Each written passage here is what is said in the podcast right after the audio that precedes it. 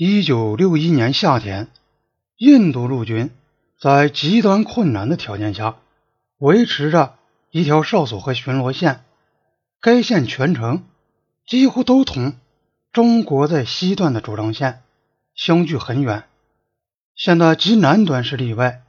印度军队在迭木错克，在中国主张线内，北京称之为巴里加斯，设立了一个哨所，并曾于1961年从那里派出巡逻队。八月间，北京指责了上述行动以及印度越过斯潘古尔湖附近的中国主张线进行巡逻的行为，说这是印度。任意在中国边境地区进行武装挑衅和扩大非法占用范围。新德里护照反驳说：“所谓印度军队到印度领土的一部分去，就是在进行侵略。”这种说法显然是荒谬的。印度在其境内为保卫其领土而采取的措施与中国无关。同月，尼赫鲁对人民院说。不论在什么地方都没有发现中国进一步侵略，但到了十月间，印度在迟迟回答中国的抗议时，却又指责中国最近多次入侵。赵会列举了十一件事例，其中只有两件是在一年内发生的，而且有一些是微不足道的。有一件提到对方侵入了八十码。而其他的事例又讲得含糊。中国认为印度这些指责是企图为自己向前推进制造借口，但印度接着举出了中国设立的三个新哨所，并说他们都是在印度领土之内，确凿地证实了中国人进一步的侵略。这个指责的消息公布之后，在印度就爆发了。猛烈批评政府的高潮，人们愤怒地责备政府未能阻挡中国咄咄逼人的蛮横的推进。印度政府认为，中国在一九五六年提出的要求同一九六零年提出的要求之间是有差异的。印度报纸和反对派就据此责备，让中国推进到一九六零年要求的边界线。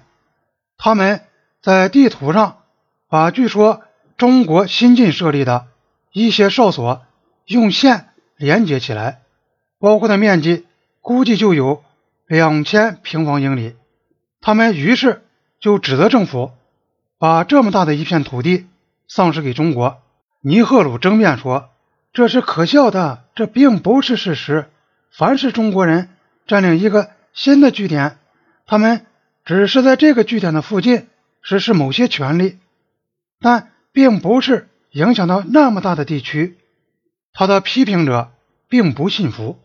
一位人民同盟的议员说：“他们推进了十英里，这就是说，十乘一百就等于一千平方英里的边境地区。”所说的中国的新设哨所有两个是在库尔纳克堡废墟以北。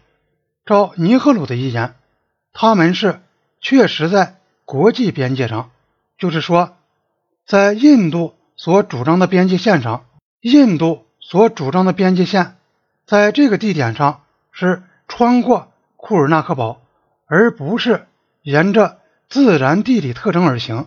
甚至把印度主张的疆域画得很大的那些地图，也把库尔纳克堡画在。中国领土之内很远。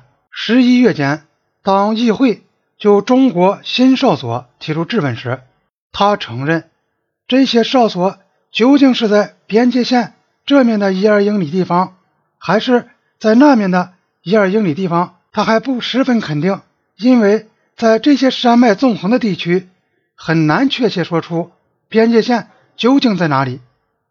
尼赫鲁这么一承认，就引起了。反对派议员的叫嚷，那么这些哨所必定是在我们这边。如果有疑问的话，那就显然在这边。这是怎么推理的？不太清楚。但尼赫鲁却接受了这种看法。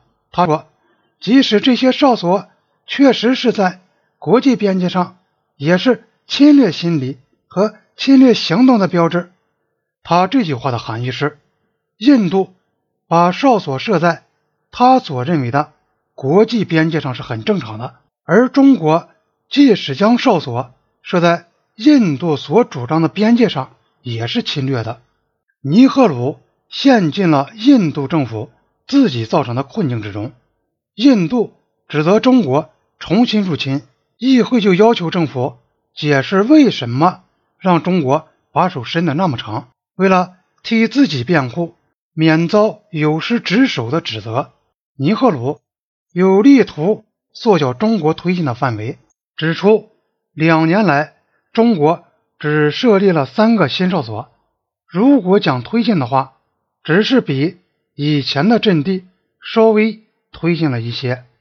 他要人们注意印度的反错是：我们在拉达克已设立了。半达以上的新哨所都是重要的哨所，但是这番话却引起人们谴责他因循自满。他的批评者也可以据此而说，他是在缩小中国的罪行。所以他又不得不转过来说，即使中国的新的推进是很小的，即使在某个地区中国人并没有明显越过国际边界。中国仍然是在进行侵略，这是尼赫鲁的特点。